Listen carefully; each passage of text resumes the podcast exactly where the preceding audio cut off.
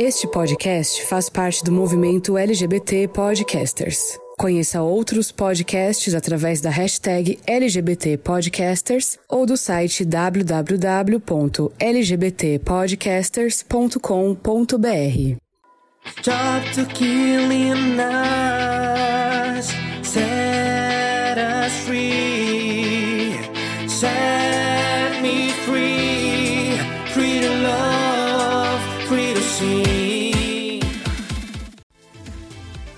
Olá, mongas e mongos e mongas de todo o Brasil. Estamos de volta com um episódio babado, mencionando aí essa semana, né, que estamos no período do Halloween, né? Nós já ralamos o Queen nesse final de semana. e aí eu queria. Total. É, amiga, teve, teve muito truque esse final de semana. Eu queria saber de Rodolfo. Rodolfo, o que é que a galera pode esperar desse episódio? Nada. Na verdade, não pode esperar nada, porque é sobre isso, né, minha gente? Tá Mas uma a gente vai contar um pouquinho. E tá tudo bem. Mas vocês podem. é, eu vou ficar aqui com o meu cosplay de mim mesmo. Vocês podem esperar as nossas experiências dramáticas e. Enfim. Ai, meu Deus, a vida às vezes parece muito um Halloween. E é sobre isso esse episódio. Olha, eu queria saber de ti, Mila. O que é que a gente pode esperar desse episódio? Ai, muitos doces, muitas travessuras, é, muitas, sei lá, histórias macabras que ninguém vai conseguir dormir à noite mais. É sobre isso. Ai, meu Deus. Olha, eu poderia dizer que o, o que o que não me faria dormir à noite era, era ver uma fantasia muito feia que eu vi esse final de semana. Aí, aí eu digo, olha, fantasia fo- Mas, minha não gente, o shade. Minha gente, aquela fantasia. Bicha, peraí, pausa. Aquela fantasia tava muito flopada, véi. Muito flopada. Olha, Não era nem o assim- conceito de uma. Tipo assim, não era. Tem um- uma fantasia que ela é o conceito assim. Ah, eu vou reciclar. Ah, eu vou fazer tipo um brush sozinho, vou juntar ali umas coisas e dar um tchan. Mas minha gente, ali não tava nesse, não. Aí nessa hora. Vamos parar nessa com hora isso. Tá eu e os nossos ouvintes voando aqui. Mas a diferença é que vocês vão me dizer agora no WhatsApp, em 3, 2, 1, vocês estão falando de quem? Pra eu poder entrar no assunto. Olha, não era a fantasia do Lil Nas X, tá, queridão? Nem da Kim uma fantasia Kardashian. do Leonardo X. Tinha não, mulher. Olha, pelo amor de Deus, chama a vinheta que eu já tô aqui Não, louco. não, não é a hora da vinheta, olha, gente. Pra vocês que não conhecem, nós somos o podcast Songamongas. Estamos em todas as redes sociais e em todas as plataformas digitais, como no Instagram a gente tá arroba songa.mongas. No, no Twitter a gente tá arroba songamongas. Lá no YouTube a gente tá a, e o podcast Songamongas. Em todas as plataformas é Songamongas. Tudo que você vê, Também roxinho, Twitch. laranjinha, rosinha e, e azulzinho, é tudo a gente. Tem em todo canto, né? Songamongas é igual, olha. A Songamongas é igual a fantasia flopada. Em toda festa de Halloween tem. Ai, eu amei! Igual. Então vamos lá. Oi, oi, gente linda. Eu sou o Drico. Vocês me encontram no drico.oficial. E eu queria já começar esse rolê, né? Agradecendo a todo mundo que tá me acompanhando no TikTok agora. Tem 15 dias que eu tô gerando no TikTok. A galera que tá lá me patroci- patrocinando minha live tá um babado, uma confusão, uma gritaria. Queria citar aqui meus queridos Miris Moura, Marcelo Kardashian, o Ed, a minha moderadora, Messi, minha moderadora. Olha, tem muita gente, viu? Luiz Felipe. E aí eu falei aqui alguns, mas nos próximos episódios eu posso falar de todos vocês. Vamos lá, vamos crescer junto no TikTok, mandar presentinho pra bicha, né? Porque ser monetizada numa rede social é o futuro, não é, minha gente? Nossa, ele tá se achando demais nesse tiriquitique. Mas, gente, eu sou a arroba Mila Vasconcelos. Ah, mas a gente vai, vai entrar no Tiriquitique também, meu amor. A É. gente logo, logo vai estar performando no Tiriquitique. Eu vou fazer live pelado no Tiriquitique. Não pode, Vai você ser é banida. Olha, é, mas Meu amor, eu sou, eu tenho um Tiriquitique. Então, né, depois de todo esse monólogo da Drico, porque ele agora é famoso no TikTok, é, a minha rede social é arroba Mila Vasconcelos, vocês me encontram lá em tudo, Twitter, Instagram, Facebook não me encontrem não, que eu nem tô mais lá. tá? Mas TikTok também tô, mas não sou tão famosa. Mas em breve serei, por que não, não é mesmo? É sobre isso. Eu tô cansada de falar sobre isso, minha gente. Tira isso da minha cabeça, da minha boca. É sobre isso, mas tá tudo bem, tá cansada. E tá tudo uma bosta. Minha gente, eu eu não sou nada, não sou ninguém, eu não sei quem eu sou. A gente, nesse hiato de tempo, eu já tô noutra dimensão, talvez eu não esteja mais aqui, talvez isso seja uma gravação remota. Quem sou eu, não é mesmo? É eu o vou botar o não é mesmo. Rodolfo, só podem. É, ó, ó. E assim, eu tava falando que ia fazer live pelado no Tiriquitique, mas a live, o, o- a rede social que faz live pelado não é o Tiriquitique, é outra. Mas eu vou criar um perfil no OnlyFans. OnlyFans muito em breve, certo? Não vou tatuar minha bunda ou a rosqueta, como fez a Anitta e ganhou milhões. Mas é, talvez, não sei questões, enfim. Me encontrem nas redes sociais. Ah, eu tô tão preguiçoso, porque as bichas escolhem fazer é, gravação depois da, da outra chegar do trabalho assim, mas enfim. É, vamos lá. Eu disse minha rede social, minha rede social é arroba RDOFOO no Instagram. Pois E é, e depois de juntas? tanto tempo, e depois de tanto tempo, juntas somos as Songa, Songa, Songa. Roda a de vinheta. Halloween, roda a vinheta. Olá, meus amores do Songamonga!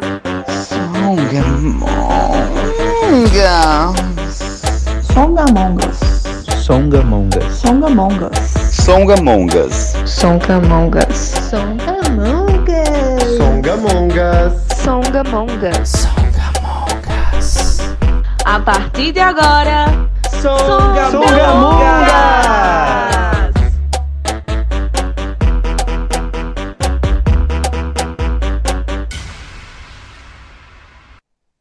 Pois é, gente linda, estamos de volta e hoje o nosso tema é: Você tem medo de quê? E aí a gente vai falar sobre os nossos medos enquanto LGBTs nordestinas, né? Do nosso ponto de vista, a gente fica naquela, gente, a gente tem medo de quê? Quais são os nossos medos? Porque, inclusive, a minha fantasia para este Halloween, que a gente foi este sábado lá no Pop Bar, que é um bar maravilhoso, vocês precisam seguir nas redes sociais, arroba Poxbar. É um bar super militante, é a nossa Stonewall aqui de Caruaru, tá? Inclusive, um beijo, Berg, você leva o rolê muito pra frente, muito obrigado por tudo. E é, eu pensei a minha fantasia desse Halloween dessa forma. É, a minha fantasia trazia o conceito, eu já vou falar sobre a minha fantasia, por isso que eu me inspirei assim para fazer essa pergunta.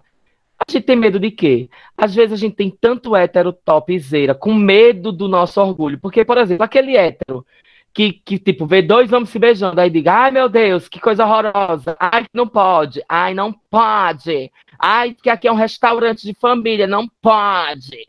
Então, assim, do que é que eles tanto têm medo? Tem medo do nosso orgulho, né? Tem medo do que a gente pode fazer para ser a gente mesmo. Vocês concordam com isso? Vocês acham que a galera hétero é, tem medo de, de- do nosso orgulho? O que é que tu diz, Mila? Ai, amigo, com certeza. Tô falando desse negócio, ai, não pode. Eu lembrei que eu vi no Tiriquitique ontem um vídeo de uma mulher arretada porque a Pablo ia tocar no Teleton. Ah, porque crianças! Não pode! Porque crianças! Porque a família brasileira, porque estão tentando deturbar. Ai, minha senhora, pelo amor de Deus, olha, só de pensar nisso eu já reviro os olhos. E tu, Rodolfo?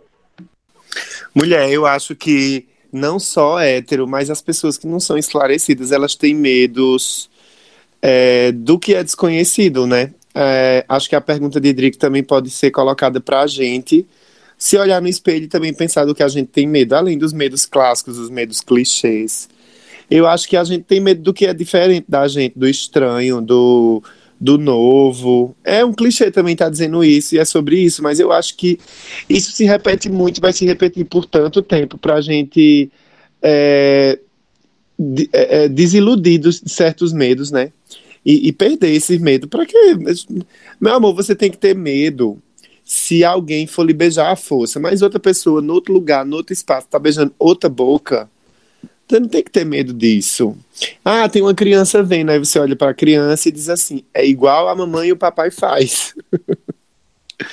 Porque é isso, e, vai, e aí diz a ela também que só pode fazer quando for grande. E pronto, criança vive sendo é, exposta a coisa bem pior na internet, que os pais não acompanham, né? Enfim, questões. Mas é por aí. Mas acho que todo mundo tem medo. Às vezes, e, e assim, ah, lembrei assim, os héteros, às vezes tem até hétero que é pró, pró todas as causas, né, assim, LGBTs.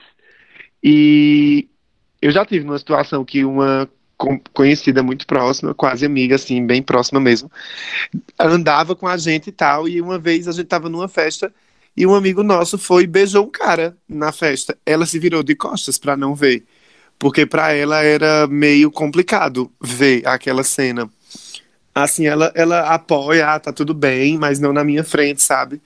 E aí eu percebi que era um medo muito íntimo, era uma coisa muito construída que ela também não reconhecia e ela não sabia disso. E assim, aí eu digo, gente, que loucura. Camadas e camadas, igual a, a Madonna fazendo é, comercial de shampoo, camadas. Amigo, que viagem, mas eu amei. Ai, vocês, vocês lembram daquele, daquele comercial da Madonna fazendo comercial da seda? Seda multicamadas. A Madonna com o cabelo todo ondulado, maravilhoso. Sério? Beijos aí, fã da Madonna cabeleireira. Eu acho que ou era seda, ou era Pantene, ou era Neutrox, mas rolou. Caramba! Coloca aí, comercial de cabelo da Madonna. Camadas, Olha, digita agora... camadas, que tem que ter, é um cofre. Olha, então assim, é, a gente poderia começar aqui uma rodada falando um pouco sobre os medos clichês que, que as pessoas têm de nós. Ou, ou, ou vocês acham que assim, vamos pensar numa rodada rápida. Quais são os medos da, é, mais clichês que vocês já viram hétero ter das LGBTs? Vamos nessa. Posso começar? Pode começar. Posso começar. Eu acho que os héteros têm medo das, da presença sexualizada dos gays. Vamos discorrer sobre isso. O, é, é, é, aqui, igual soletrando, use a palavra numa frase. Então, eu vou contextualizar. Eu já tipo assim, essa, essa coisa de banheiro masculino, né? Que é sempre muito dominado pela figura hetero, heterossexual, jogadores, aquela coisa toda. Enfim, a gente sabe que tem muita fantasia construída também em volta desses espaços. Mas aconteceu comigo o seguinte. A, na fase adulta, na fase quando eu era mais novinho e tal, eu não me, nunca me sentia à vontade de tomar banho na frente de outros homens, fazer xixi é, naqueles banheiros que são compartilhados, tipo, você for num bar, aqueles bar bem excelente e tal, e o banheiro é assim, eu seguro um tempo, vou quando não tem ninguém, sabe? Eu, eu ainda tenho essas travas. Beleza, isso é um medo, inclusive. É, mas aí a gente vai amadurecendo, etc, etc. E eu fui perdendo esse medo. Esses, esses dias eu tive num acamp, né? E eu fui tomar banho num tipo num banheiro coletivo. E nesse banheiro coletivo, é, eu fui tomar banho. Aí ficou meio que assim, uma cena, né? Tipo, Rodolfo foi tomar banho. E aí eu percebi que o banheiro não foi usado por ninguém mais, para nada, nem para xixi, nem para cocô, nem para banho. Aí eu percebi que rola um, um distanciamento é, ali na situação do tipo, sabe? Porque entre os héteros esse distanciamento não existe. Beleza. Aí o contrário da situação também se deu. Eu precisava usar o banheiro, acho que era cocô, e. Ou era xixi, não lembro, enfim, detalhes, detalhes, Bianca Nicole. Aí eu estava no banheiro e alguém já estava lá tomando banho. E eu tinha que passar pela pessoa para poder chegar na privada. E quando eu fui, eu cumprimentei a pessoa. Opa, tudo bom? Eita, é, foi, foi isso. Opa, tudo. Não, foi. E aí? Aí entrei, né, no banheiro. E a pessoa, ela simplesmente ficou chocada, passada, transmarcolarizada. Porque é, é como se a minha figura, ao entrar no banheiro, já tivesse uma imagem assim do gay que a presença dele sexualiza qualquer coisa. Sabe? Tipo assim, ah, é, um gay entrou no banheiro enquanto eu estava tomando banho. Então significa que o quê? Para quem está lá fora e viu que ele entrou. Ou para mim que estou aqui, ele me viu aqui, eu estou sem roupa, sabe? E eu, eu fiquei meio que. Sabe a Nazaré fazendo a matemática do, do, do, do algoritmo? Eu fiquei observando essas nuances e pensando, nossa, será que isso acontece? Então eu acho que esse é um, um medo das, de certas situações. Terminei. Minha gente, olha, eu acho que é um babado esse medo que os héteros têm dos nossos corpos, assim, essa situação que, que Rodolfo passou mesmo, então, eu acho apavorante. Já passei e assino embaixo. Aí daí vocês tiram, nesse mesmo contexto que, que Rodolfo falou, daí vocês tiram como é a mulher trans sendo obrigada a entrar no banheiro masculino. E também como é um problema ainda para as mulheres cis e hétero quando uma mulher trans entra no banheiro feminino também. Imagina uma pessoa que se sente desconfortável nos dois banheiros. E eu não estou falando para criar um banheiro é, diferente para essa pessoa. Se é mulher trans ou cis, é o banheiro feminino. E as mulheres cis, heterossexuais, precisam entender que ela é uma mulher iguale, tá?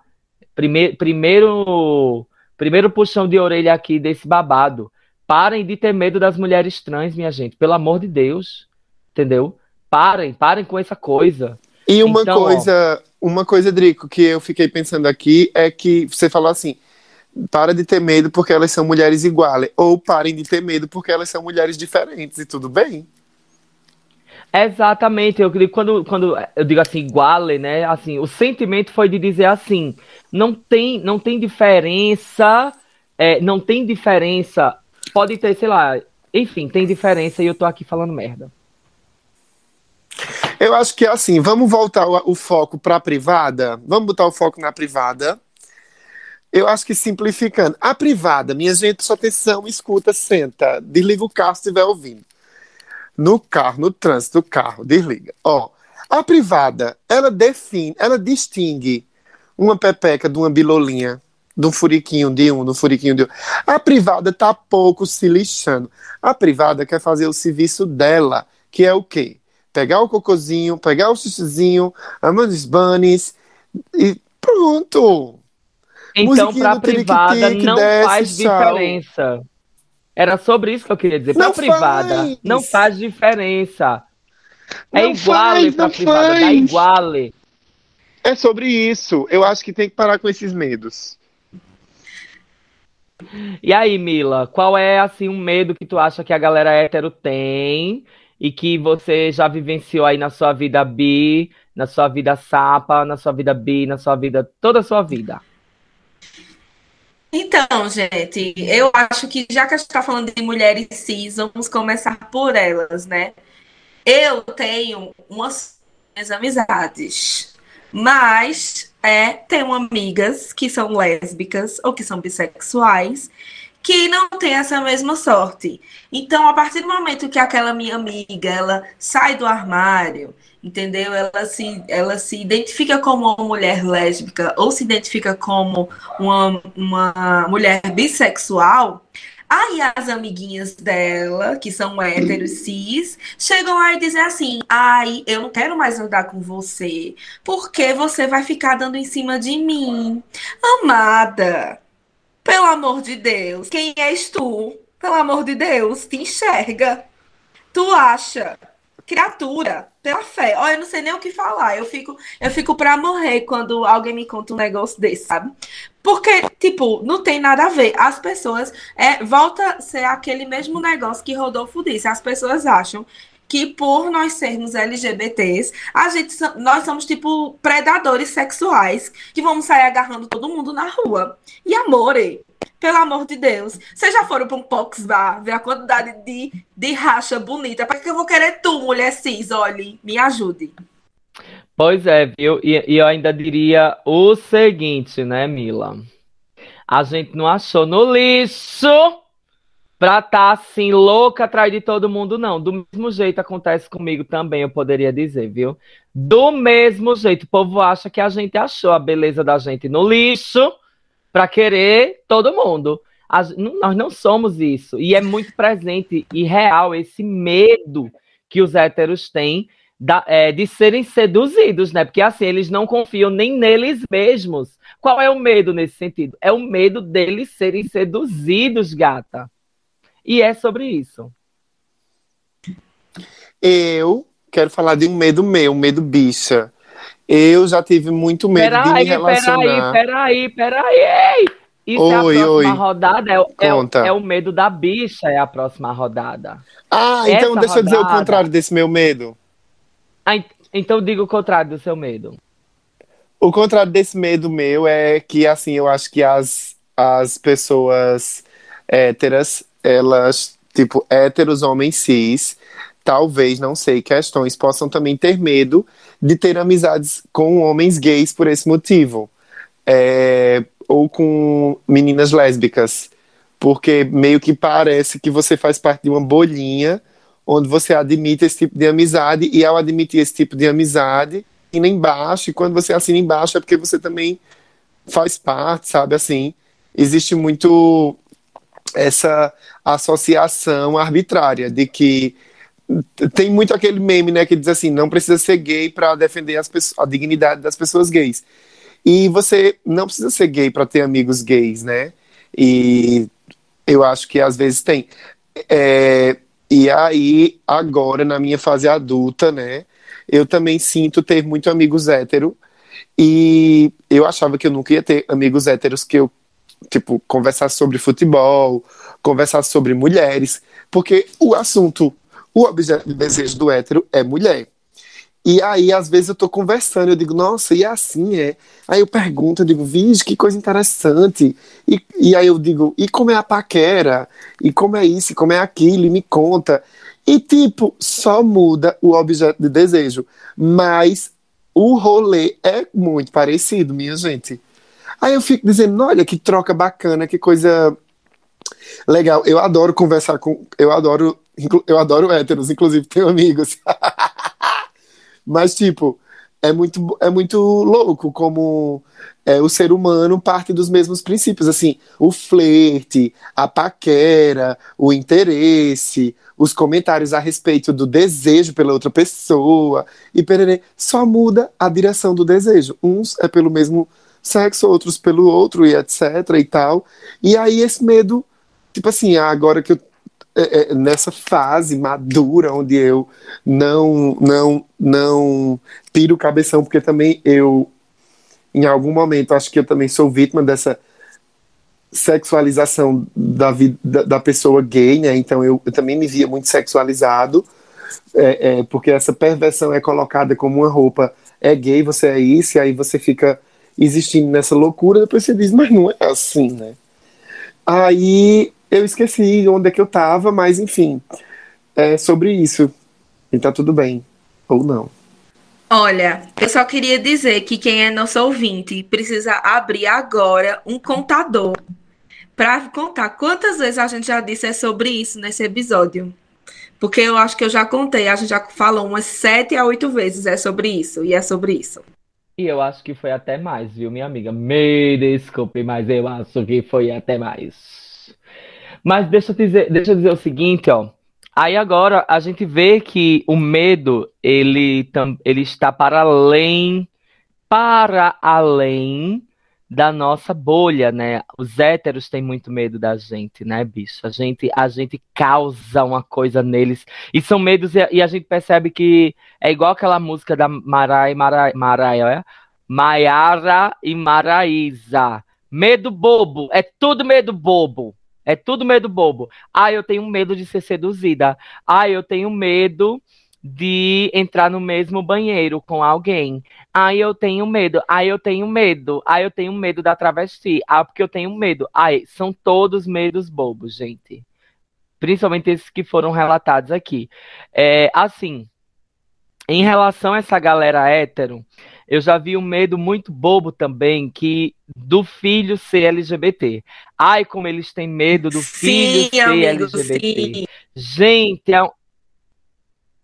Ai, é um medo tão grande que eles têm de não saber lidar e de não, na verdade, de não precisar lidar com o seu filho LGBT. Isso sim é um babado, amiga. Eles não querem lidar com o filho LGBT. Eles não querem ter o trabalho de aprender a lidar com os filhos, que é para também não saber lidar conosco, né, que não somos seus filhos.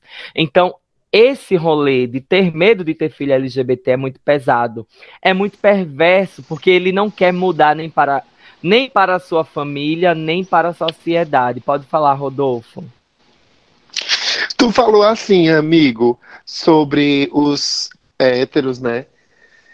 É, eu acho que a gente devia romper esse termo e dizer as pessoas, sabe? E não mais ficar classificando, enfim, as pessoas por interesses heterossexuais, etc. Mas, enfim, fecha parêntese. Quando tu diz assim que esses casais têm, que têm medo aprender a lidar com o que é ser gay filho, porque automaticamente vai aprender a lidar com outro gay que não é o filho.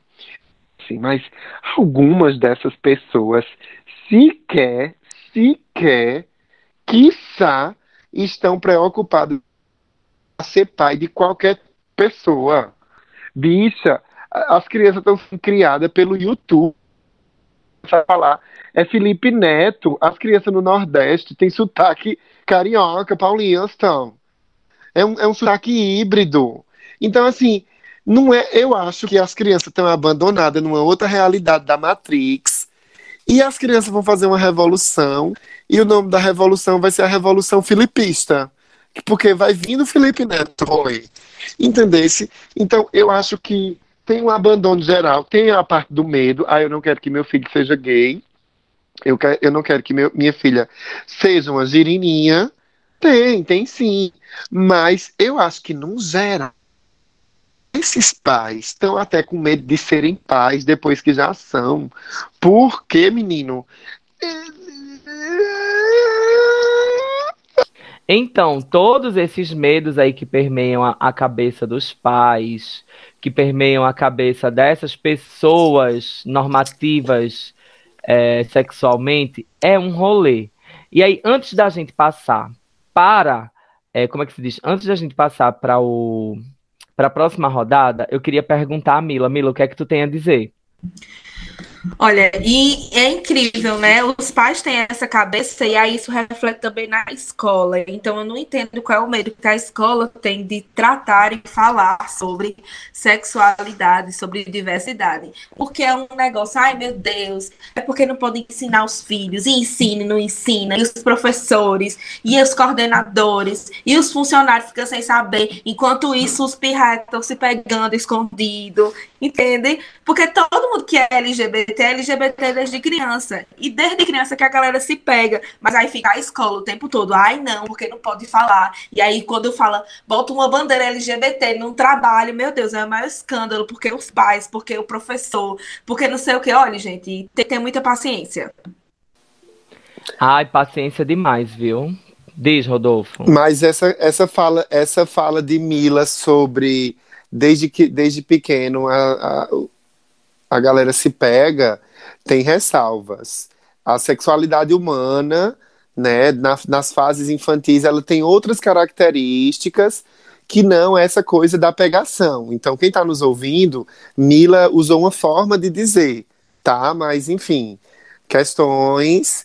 Vão ler Freud, vão ler Piaget, vão ler Vygotsky, vão ler Foucault, que eu não li nenhum, mas eu sei que lá vai ter respostas. Beijo. Ah, gente, eu tô falando de beijo, de selinho, e abraço, de manifestações de carinho, eu tô falando disso. Eu não tô falando de sexo, Correta. sexo, tô falando de beijo, de, de coisa, de se apaixonar. As pessoas se acham, as crianças, elas se acham desde novinha. Elas querem andar de mão dada, elas querem dar beijo na bochecha. Eu tô falando disso. Aí o povo já vem, olha, pela fé. Se, tô falando de nada mais além Correta. disso, não. Calma. É, Correto, cuida pra não ser cancelado. Mas eu, mas eu achei. Não, mas eu achei necessário esclarecer, Mila, porque, né, assim, é, tempos bolsonaristas, né, para não dizer, ah, o Songamongas ali a host do Songamonga está dizendo que a criançada se pega, né? Nós entendemos o que você quis dizer, mas eu acho bom, assim, ser redundante, né? Porque talvez, não sei. Beijo. É, e aí, assim, a segunda rodada de perguntas, assim, na verdade, a, a, pergunta que vai nortear os nossos comentários agora são é sobre assim, quais são os nossos medos enquanto LGBT? Já que a gente está vivendo esse clima de Halloween e no Halloween é, tem várias figuras assustadoras, qual é o nosso medo? O que é que nos assusta enquanto LGBTs, enquanto nordestinos? Olha, eu tinha eu um medo na agora, assim, hoje eu reconheço eu reconheço que em mim tem o seguinte medo: o medo de ser exposto é, numa fragilidade, assim, sabe? Essa coisa do cancelamento, essa coisa está na internet criando conteúdo com a cara do sol, isso é medo sutil que que está no meu trabalho o tempo todo, que eu tento afastar, que eu tento questionar, que eu tento não inculcar, mas isso existe. E, e a prova foi esses dias de, de me dizendo que eu era muito o quê? Muito travado. Enfim. Eu não lembro. Não no lembro, carro, menina, a gente indo pro Halloween. Coisas. Foi. Depois Ah, eu metade dela estava coisas. bêbado. Aí eu tenho esse medo. Era mais jovenzinha, eu tinha medo de dar a bunda. Eu achava que era uma coisa muito estraçadora. Mas na idade adulta eu não sei o que dizer, porque eu também ainda não dei a bunda. Ah, Eu tenho medo de ser pego na mentira, tenho medo de ser pego na mentira. Eu tinha esse medo, eu tenho medo de ser exposto assim, ah, é um gay, é um, sabe? E, e eu cometer um erro e a pessoa associar isso, é, porque, ah, eu falar uma besteira na internet. Eu tenho medo de ser violentado também, estar em algum lugar e dar uma pinta e alguém, sabe? E, e eu confesso que esse medo, ele acompanha a minha personalidade muito, porque no meu trabalho eu sou uma pessoa muito comprometida, muito séria, muito não sei o quê. Mesmo soltando brincadeiras, mesmo dando pinta em alguns ambientes, eu já, já, já trabalho com equipes há muito tempo, então assim, eu me sinto na liberdade, né? Nós construímos uma liberdade com essa galera e eles comigo também. Porém, eu ainda sou muito medroso e cuidadoso. Mas é bom porque, né, trabalho não é sobre brincadeira, trabalho é coisa séria, isso é bom. Mas eu tenho esse medo, é, é isso.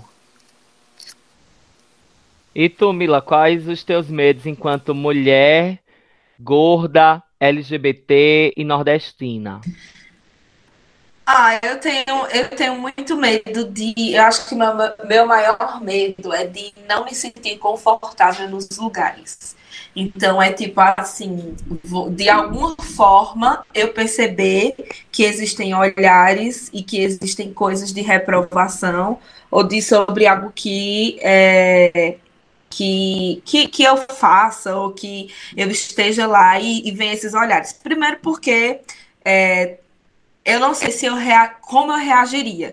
Eu acho que eu sou 880. Ou eu me sentiria super acuada e faria, tipo, todo o negócio para para sumir dali o mais rápido possível, ou então eu ia pro enfrentamento. E aí, meu filho, enfrentamento você me aguarde, porque eu sou barril, como diz. Ó, eu, tô, eu tô vendo uma novela aqui antiga, depois eu vou até falar sobre ela no Costo de Retalhos.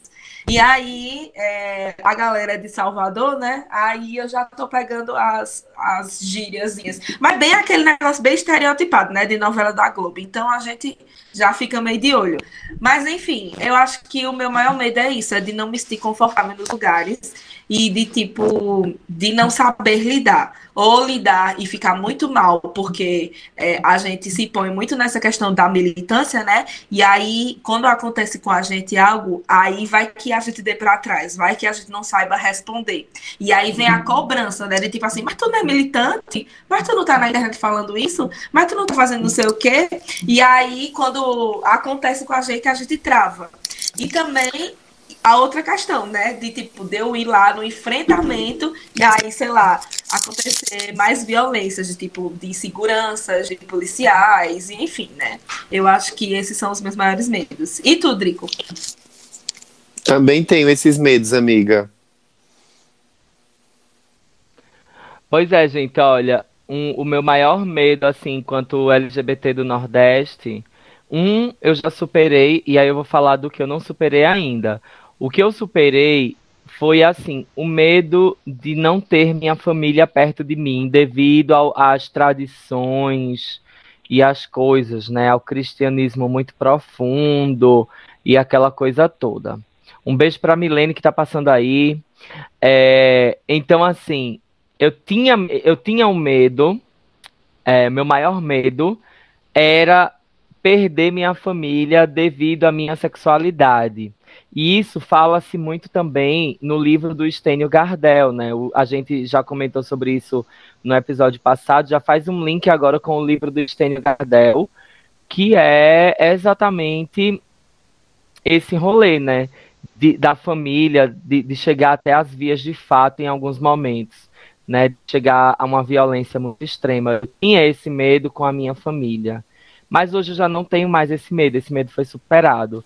O meu medo agora, eu tô chegando numa fase final. Enquanto LGBT, eu tenho medo de não ter um filho que cuide de mim na eu tenho medo de, de ser uma pessoa sozinha e não é, e não tipo a solidão não me assusta eu gosto de ficar sozinho mas eu tenho medo de não ter com quem contar no, no fim dos meus dias então, assim, esse é um medo Ai. que me pega enquanto pessoa LGBT, devido a tudo que a gente já ouviu de dizer assim, né? Criar e procriar. E aí a gente fica com aquele medo. E hoje eu busco muito ter família fora da família. Ou seja, eu sinto que se eu, a gente, sei lá, nós três aqui somos. E principalmente esse final de semana a gente conversou muito, assim, conversou um pouco sobre isso, né? Eita, quando a gente olhar para essa foto é, a gente, quando tiver bem velhinho, que olhar para essa foto, a gente vai sentir o quê, né? Para essa foto da gente todo fantasiado para um Halloween. E aí eu fiquei pensando o seguinte, poxa, será que eu vou poder mesmo contar com Mila e com Rodolfo na minha velhice? Eles são minha família, caramba. Eles são minha família. Será que a gente vai envelhecer junto e a gente vai, vai poder contar com.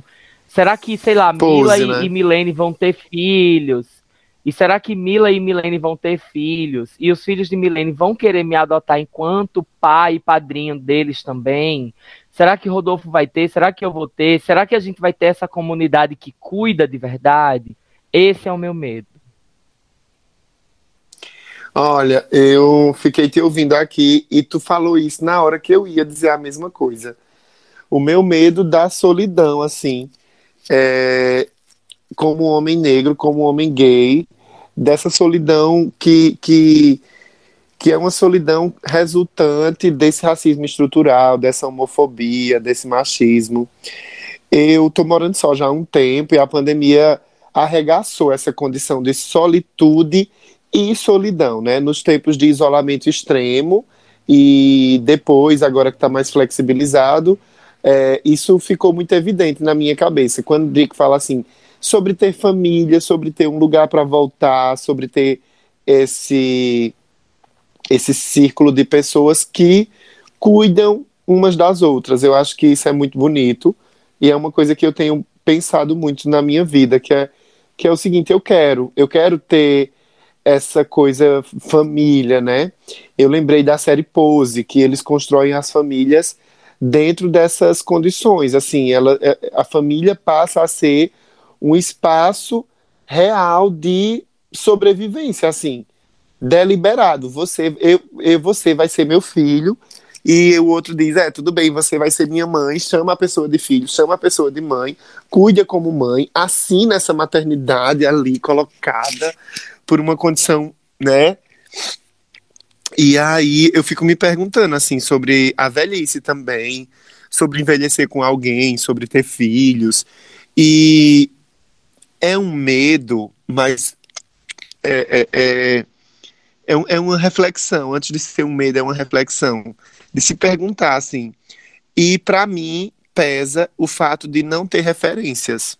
Porque eu olho para toda a árvore genealógica da minha vida e não tem outras pessoas que viveram como eu vivo, como eu sou, e que, que eu posso olhar para trás e dizer assim: ah, eu tenho um tio que casou com um cara e que foi pai, e sabe, eu não, eu não tenho essas referências. Converso muito isso com meu amigo Arthur. E por a gente ser uma geração que não tem referência, a gente tá, tá como se a gente tivesse na floresta com um facão abrindo caminho, sabe? E desbravando tudo isso. É claro que tem os filmes agora, as séries, é, os casais que a gente que vão se assumindo e já moram juntos há muito tempo, mas a gente não construiu essa subjetividade como referência. A gente está lendo sobre, aprendendo sobre, e aí, para mim, isso é um babado.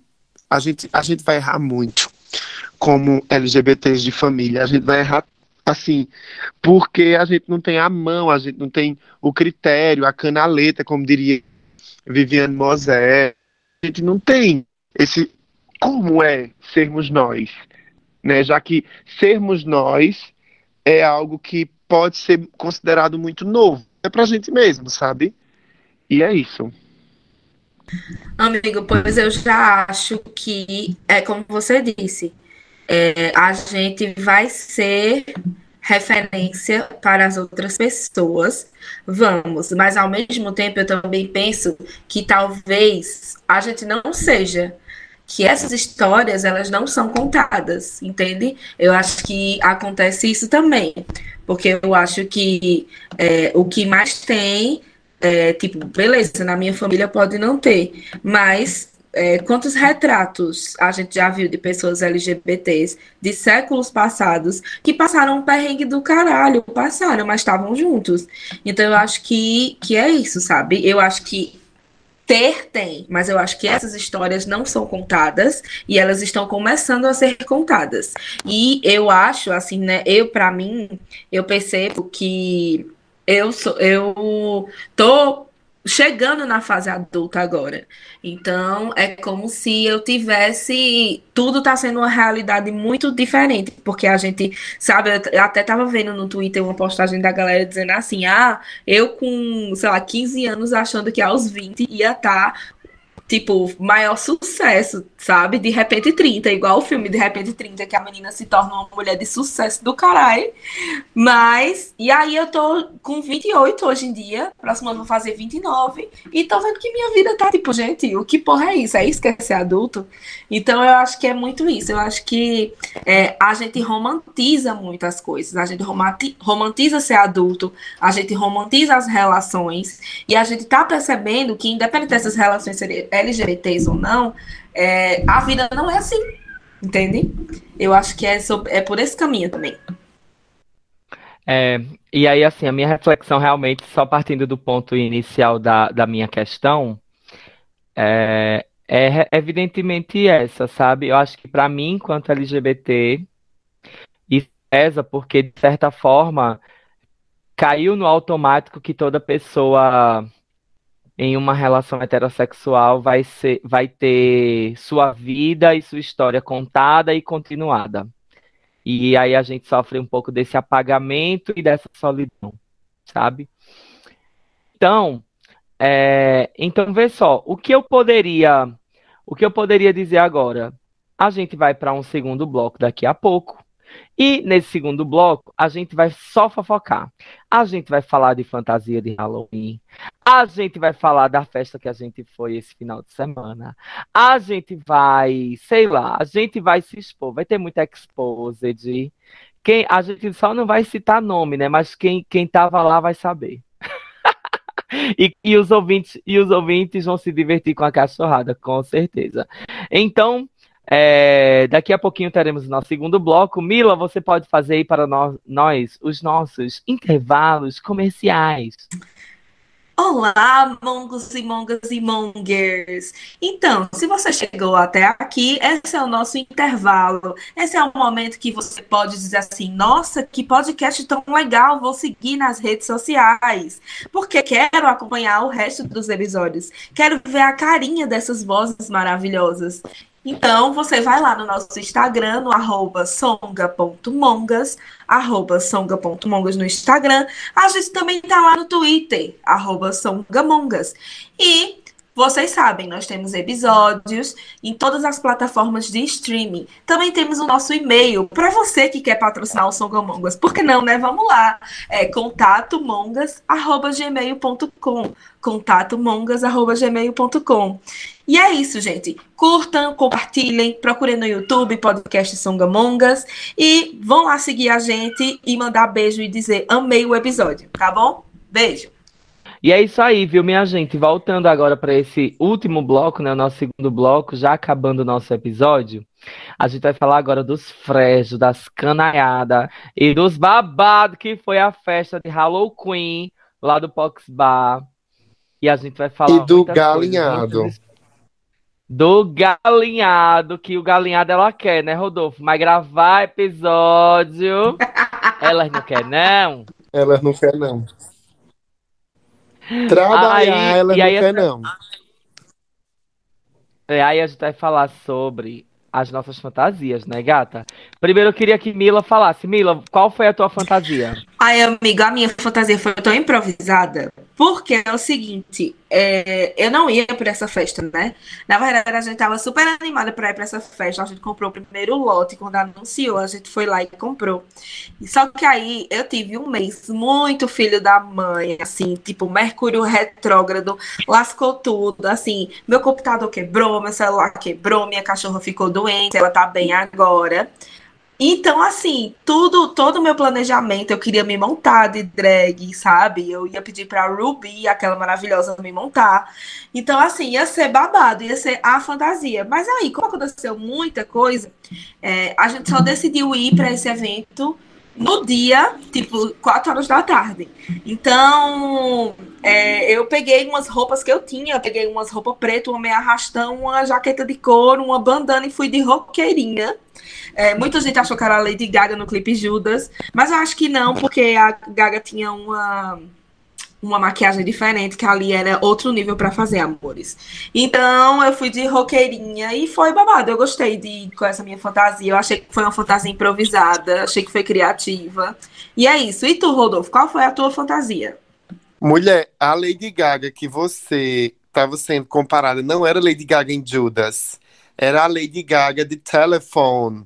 Mas não era a Lady Gaga presa. Era a gata quando ela chega na prisão e pega o, o telefone público pra ligar, que ela ainda tá com a jaqueta, bicha. Ah, aqui o cabelo é da Coca-Cola, né? Tipo, do rolinho de. é, ah, louca, isso. É, entendi, entendi. A gente, a gente devia ter colocado uma latinha de é, energético na tua cabeça. De cobra. Eita, cara! Olha, eu fui usando um vestido de 100 reais, caríssimo, chiquérrimo, da Jorge Feitosa, maravilhoso. E a minha referência era a carranca nordestina, que na verdade não é um, um espírito ou uma. não envolve uma mitologia do mal. É uma coisa do bem, porque a carranca ela ia nos navios na frente dos navios para afastar os maus espíritos. Eu li isso na Wikipedia. E a carranca é um, é um espírito bom que afasta o, o mal, entende? Então eu fui para a festa para Afastar a gente.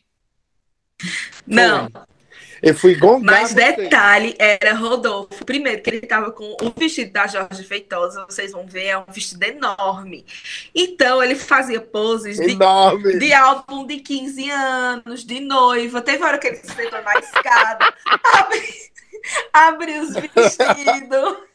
Só faltava E o vestido é junto. branco. É. E o vestido é branco. Era uma noiva dentro do- da festa. Ali foi um Met Gala, viu, amiga? Ali foi um Met Gala.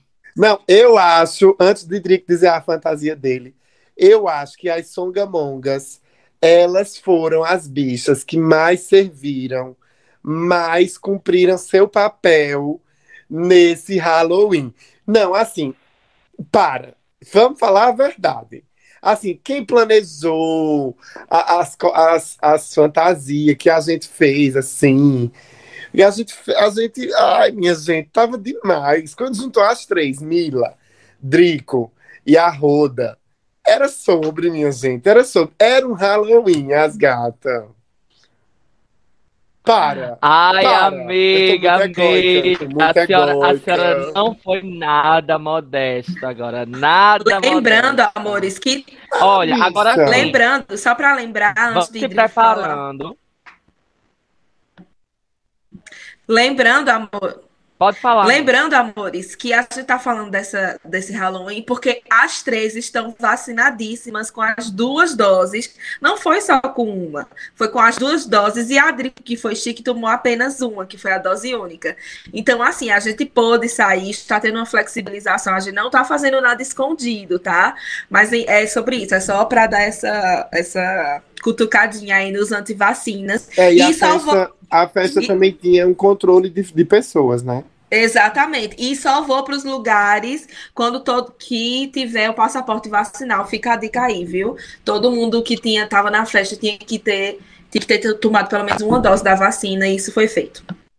Pois é, gente, a gente tava aqui falando das nossas fantasias, e antes que eu fale das- da minha fantasia, é, eu queria que as gatas, as mongas, já se preparassem, porque eu queria que elas lembrassem quais foram, fora as mongas, quais foram os, os looks icônicos dessa festa, quais referências que vocês pegaram e cataram. Mas enquanto isso, eu vou falar da minha, né? Gente, a minha fantasia ela foi preparada um mês e meio antes dessa festa acontecer. Acreditem. Real. Acreditem. A Rodolfo, é, a Rodolfo me deu a fantasia e disse: Bicho, a senhora quer esse pompom? Aí a Rodolfo já tinha usado essa fantasia num dos carnavais de Santa Cruz de Capibaribe. E ela disse assim: Drico, toma e cria teu conceito. Eu tomei como uma missão para a vida. Peguei a fantasia da Rodolfo. Eu peguei a fantasia da gata e disse assim: vou criar um conceito, gata, porque ela cria tudo. Então, peguei a fantasia e o que é que eu fiz? Me esqueci dela totalmente. No dia eu pensei no conceito. Mas assim, aí eu, eu tinha muita vontade de usar, vou dizer os elementos que tinha na minha fantasia. Eu estava vestido com uma, um vestido de tule, que tinha duas entradinhas para os meus bracinhos lindos. Fui com um vestido de tule, é, que dentro era super confortável, com cetim, gostosíssimo de usar. Faz um calor do demônio? Faz um calor do demônio, mas era um Halloween, então se não tivesse o, o Beelzebub naquela roupa, não ia ser um Halloween, né? Então, o que, o que é que acontece? Passei mal algumas vezes, fiquei tonto na festa, fiquei, mas eu também estava com a dorzinha de ouvido. Mas enfim, peguei uma meia rastão, coloquei. Peguei uma peste de uma meia calça para realizar o sonho de ter uma face skinny na minha cara. Então, a pobre, quando quer usar uma face skinny, faz o quê? Bota uma meia rastão na cara, amor. Ela bota uma meia rastão na ou ela bota uma meia calça na cara, uma meia calça preta.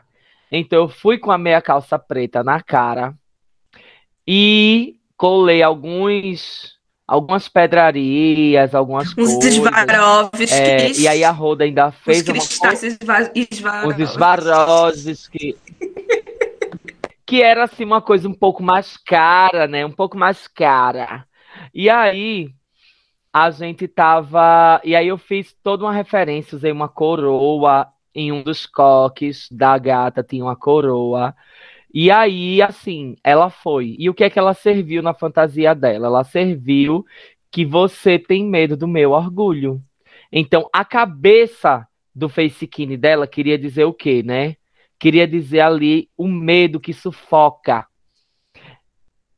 Todo o meu pompom de, como é o nome? De tule, queria mostrar o tamanho do meu orgulho. E e a meia arrastão era só para dar o close mesmo. E aí foi isso que foi minha fantasia. Aí assim, eu fui muito elogiada. todo mundo chegando perto de mim para saber, para coendar, para perguntar. E aí, assim, recebi, quando você recebe elogios anônimos, você percebe que você foi um sucesso. Porque aí vinham pessoas que eu nunca falei na vida e que nunca me conheceram para dizer, bicha, você está destruindo e servindo nessa festa. E aí você vê que você foi um sucesso mesmo. Então, eu queria saber de vocês, quais ícones que vocês dariam o top master dessa é, da, da, do Halloween do Pox. Eu já queria dizer o meu para vocês não dizerem. Diz. Posso? Ah, pode falar. Vou dizer o meu. Eu acho que quem mais serviu na festa do Pox não poderia ser diferente. Eu acho que um casal serviu. O casal Felipe Vidal e Chanel do Agreste, né? Nosso querido Berg.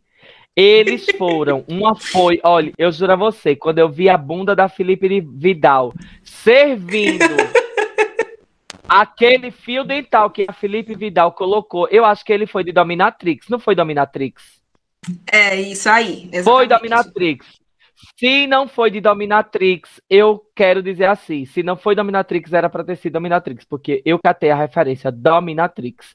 E a Berg foi de Mulher Gato. Ambos estavam assim, com muito couro, muito corpo.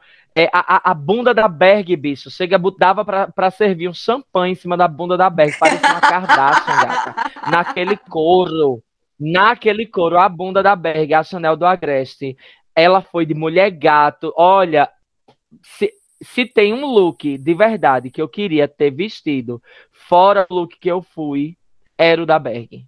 Eu queria ter vestido aquele look de mulher gato. E tá dito, e tá feito, e tá amarrado em nome de Jesus.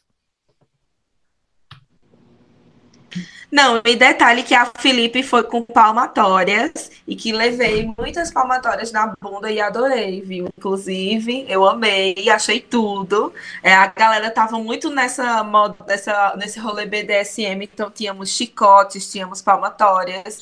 E assim, né? Como eu fui de meia arrastão e um biquinizinho, né? Uma hot pant, aí pronto, né? Minha bunda ficou ali servindo tudo para as gatas aproveitarem, né? Assim, é, claro que Milene, Milene, foi a primeira, Milene foi a primeira que me marcou. Passei, acho que ela me deu um tapa, minha gente, que ficou ardendo a festa inteira, inclusive. Mas é isso. Ah, e para falar da fantasia, eu queria falar da fantasia de Marina e Ruben, que eu achei bem legal. Oxente Marina e, e Ruben do Carmo, nosso casal aqui, que é parceiro do Songamongas, ela foi de, de cowgirl e Ruben usou uma máscara de cavalo que o pobre não enxergava nada, mas eu achei tudo. Eu acho que só ficou faltando uma performance dos dois que eu fiquei esperando esse momento icônico quando começasse a tocar uma música sobre galopar, sobre cavalos e coisas do tipo, mas fica para próxima, fica para próxima aí Marina e Ruben. E Marina também fez fez um vídeo do look dela que é babado. Então eu convido vocês a irem lá no Instagram de Marina, é, Oxente Marina, para ver esse look que ficou incrível. Pois é, né? E a fantasia de, de Ruben, eu fiquei encarn, encarnando que era Bojack Horse, né? Aí ele depois no Instagram me disse assim, Drico, eu não quis te cortar, mas era pé de pano do pica-pau.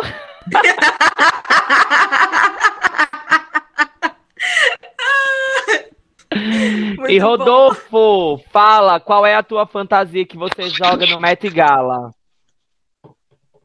Olha, a, nenhuma, né? Só a minha mesmo, no caso. Ai, nossa, ele é, se acha. Eu vi, eu vi a tendência do face skinny, face skinny gerar, tava lá, era uma trend. A Drico acertou na proposta, né? Leu muito WGSN, Inspira Mais e acertou em cheio. Ou seja, essa nessa temporada essa coleção deu certo. É, depois eu vi muito essa coisa do, do, do, BDSM, né? BDSM que fala. Isso, sabe, do masoquismo BDSM. Algumas.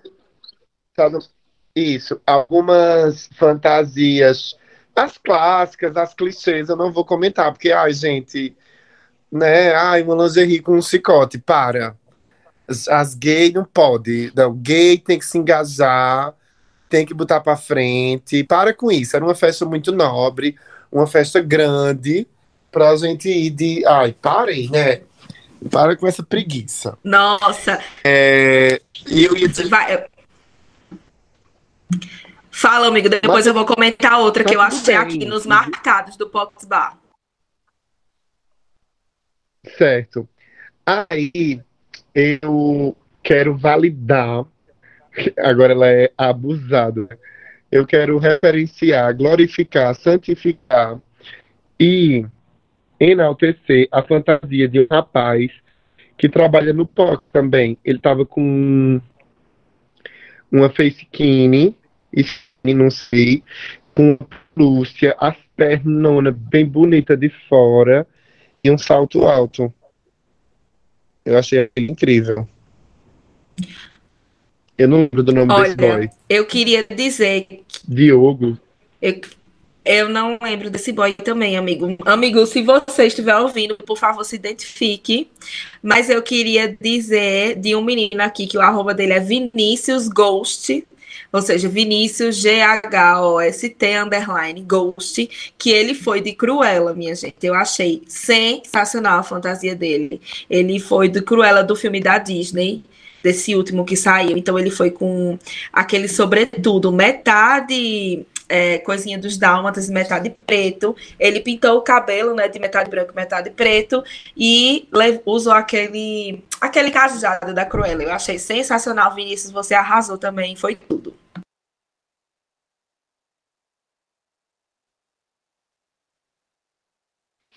É, amores, é, amores, é sobre isso. Então, já servimos aqui os nossos melhores looks. Eu queria aqui que alguém rapidamente também dissesse os piores looks. ah, gente, os piores looks foi quem não foi vestido com fantasia nenhuma, né? Porque. É, eu, Milene tá falando aqui, eu. Porque eu acho que você tem que se divertir, você tem que entrar no personagem, sabe? Algo do tipo. Eu acho que é isso. E vocês? Ah, eu, eu quero. Se que, ah, eu digo. Piores looks. Foi aquele povo que foi fantasiado de heterotop, ou seja, tinha um grupinho, tinha al- alguns grupos, na verdade, de boys, de, de como é que se diz? Das gay padrão, que as gay padrão, elas são cansadas. As gay padrão são cansadas demais. Elas diz assim, eu vestir look e deixar de mostrar tudo que eu ganhei 12 meses, em 12 parcelas do meu velho da Havan no, no de Whey Protein na academia, na Selfit e na Smart Fit. Eu vou deixar de mostrar meus músculos. As gay padrão já vai nua, né, amiga? Com as suas camisetinhas machão. Então, pra mim, piores looks. As camisetinhas machão das gay padrão. E tu, Rodolfo? Olha, eu vou ter, eu vou ter que discordar porque eu acho bom ver os mooks. Então, tá tudo bem. Vai de gay padrão, sim. Por mim, por Mas mim não, não serve, problema. amiga. Mas não serve. Não serve. Não, não serve, mas o propósito, mas tem que ter de tudo, de tudo. E assim, serve a outro propósito, né? Agora eu acho que quem vai de chinelo pra uma festa dessa, ai, um soft, não. Eu não gosto, eu não acho que, né? Bota assim uma brincadeira, pega dois rolos de papel higiênico, amarra com a fita, já imita o Minion, né? Faz alguma coisa gay. É isso, É, agora eu soube que-. Eu tô esperando. Eu tô esperando você vir com o pior look que você disse assim. A gay se esforçou e não entregou. Teve uma que você falou. porque eu acho deselegante criticar as pessoas. É, cada uma tem suas condições de grana, suas condições de tempo, su- suas, seus referenciais, e ali foi um Frankenstein que deu errado. Então eu não vou criticar, só vou dizer bicha. Eu só vou dizer bicha. Para! Eu só vou dizer assim, bicha, tá tudo bem, sinta-se acolhida, continue tentando. Arte é experimentação. Talvez isso seja uma coisa muito vanguardista, como foi o arte pop da Lady Gaga, que ninguém entendeu e depois é super aclamado. Quando a gente tiver no futuro que olhar para as fotos desse dia, a gente vai dizer: essa gata já fechava, era vanguarda, era conceito, era dadaísta, era pós-moderna, líquida, Zygmunt Bauer, e a gente tava, sabe, eu nas João Feitosa, a senhora no pompom, a outra na roqueira, talvez a gente era as básicas do rolê, e a gente tá aqui criticando, e outra, você já viu é, é, a Madonna criticando gente, criticando fulano, criticando Beltrano, não se ganha espaço na vida, no mundo, criticando o povo. Agora, não vá de Havaiana. Né? Não, Havaiana não. Vamos pra coxa de retalhos agora, minha gente. vamos, chega de shade. Vamos sim. A coxa de retalhos. Deixa eu começar a retalho... Vai, começa. Mas tem que dizer o que é a coxa primeiro. O que é a coxa de retalho? Diz, diz, Mila, diz. A nossa coxa de retalhos é aquele momento em que a gente indica séries, livros, filmes, músicas, coisas que a gente está ouvindo recentemente, assistindo, lendo, para é, é, vocês, sei lá, tirarem um dia da semana, o final de semana, um domingo preguiçoso, para é, assistir essas indicações, ou ler, ou procurar. Enfim, né? É isso. Agora eu vou dizer, fala a verdade. Eu escuto podcasts e eles têm indicação também. Eu nunca fui atrás. Eu fico pensando se os Eu vou ouvir às vezes. Atrás. Eu vou, eu, principalmente quando é perfil assim no Instagram e quando é uma série que todo mundo concorda e que acha legal, eu vou atrás sim, viu? Ah, pois a senhora é muito cansada. Uhum. Vai, Rodolfo, diz a tua indicação. Eu sou, mulher. Ó, a minha indicação é a música Baile de Peruas da banda No Porn a temporada apresentou uma coleção que não deu certo. É isso. E a tua, Mila? Ai, gente, eu tenho tanta coisa para indicar. É...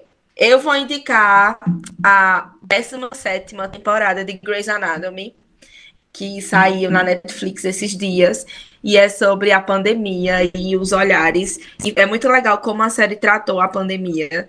Tipo, a gente começa no início os médicos super cansados, lutando para um vírus que a gente ainda não sabia do que se tratava, não tinha cura, não sabia direito como era. E aí depois a gente teve um passeio pelos negacionistas que negavam tomar a vacina. E aí também teve a questão da militância. Então, eles tocaram muito no assunto de que a população negra era a população que mais foi atingida pelo, pela Covid. E no final, com a esperança, né? Que foi com a chegada da vacina. Então, eu achei que foi uma temporada muito legal, assim, entregou tudo. Grey's Anatomy é uma série que passa ano, passa temporada, seu personagem favorito morre, mas eles sempre entregam assim um conteúdo muito interessante, muito legal. Então, para quem gosta, quem gosta aí de Grey's Anatomy, essa última temporada, 17 saiu na Netflix, já tá na 18 lá nos Estados Unidos, mas eu vou esperar sair tudo de uma vez para poder assistir também. E a outra coisa é que eu e Milene, a gente às vezes renasce umas novelas que a gente assiste na Globoplay, que, e a novela que a gente está assistindo agora é A Segundo Sol, é uma novela de 2018, é, que saiu na Globo. E aí é uma novela bem legal, apesar de que é, tipo, tem muitos probleminhas, tipo assim, a novela se passa em Salvador, mas tem pouquíssimos atores brancos, é, negros, na verdade. É tudo ator branco. Então, assim, tem esses rolês, e sem falar do estereótipo daquela do, do, sotaque, né? Que fala, ai, meu rei, e não sei o quê, sabe? A gente sabe que é aquele sotaque bem Senhora do Destino, mas, a, mas o enredo é legal. Então, se vocês quiserem se divertir aí com a novelinha, eu indico o Segundo Sol. E tu, Drico, qual a tua indicação? Minha indicação, meu amor, primeiramente é o seguinte: vá me seguir no meu perfil do TikTok, porque eu agora faço lives todos os dias e posto vídeo todos os dias. Eu sou uma trabalhadora assalariada do TikTok agora. Então, arroba drico.oficial, Drico com K. Vão me ver no TikTok cantar todo dia e postar todo dia. E, e é sobre isso. Mas a minha indicação de verdade é o filme Bohemian Rhap- Rhapsody, de, que conta a história do Queen, né? E aí, assim, eu que sou. Pois é, eu sou. Eu, ass- assim, eu tinha demorado a chorar por algo. E esse filme me fez chorar muito, muito, muito, muito, muito. E também me tirou de um lugar de uma tristeza muito grande que eu tava e me colocou já num outro estágio, sabe? E aí, assim, eu que sempre neguei o Queen, assim, tipo, eu gostava, mas eu achava que o Queen era modinha e tal, que todo mundo gostava do We are the champions, my friend. E aí eu conheci o Queen de outra forma e eu pude me apaixonar pela figura do Fred Mercury. Inclusive, eu estou de bigodinho de Fred Mercury agora, eu tô. Então, eu pude me conectar ao Queen de outra forma. E aí eu, eu consegui amá-los da forma com que eu acho que eles, de, eles merecem, sabe? Então, quem não assistiu ainda, Bohemian Rhapsody, inclusive faço uma menção aqui maravilhosa ao meu amigo Augusto da Lan House, do Cyber do Augusto, lá de Santa Cruz do Capibaribe, que ele é fã do, do Fred Mercury, sabe? Fãzaço daqueles fãs que tem miniatura, que tem tudo. É ele. Então, assistam, assistam Bohemian Rhapsody. E é isso, né? E vamos encerrando o nosso episódio, dando tchau a vocês. Espero que a coragem delas de gravar um novo episódio seja a mesma que deu hoje, pra gente gravar um episódiozinho de vez em quando, né, querida? Tem que gravar episódio, querida. Pois é. Tem que gravar episódio. Eu vou fazer, eu vou fazer igual a, a vovó, a vovó do, do irmão do Jorel. Vocês já viram? Sim, claro, perfeito. Essas meninas têm que gravar um episódio senho. Essas meninas têm que gravar episódio que elas são camongas. Será que elas não estão comendo abacate? Será que elas não comem abacate? Come abacate, bem. é isso, gente. Beijo pra vocês. Beijo pra vocês. Até a próxima semana. Até quando a gente tiver coragem e vontade e coisas pra gravar. Mas vai dar certo. Torçam por nós, vai dar certo. Beijo, até a próxima semana. Vai sim. Beijo, até a próxima semana.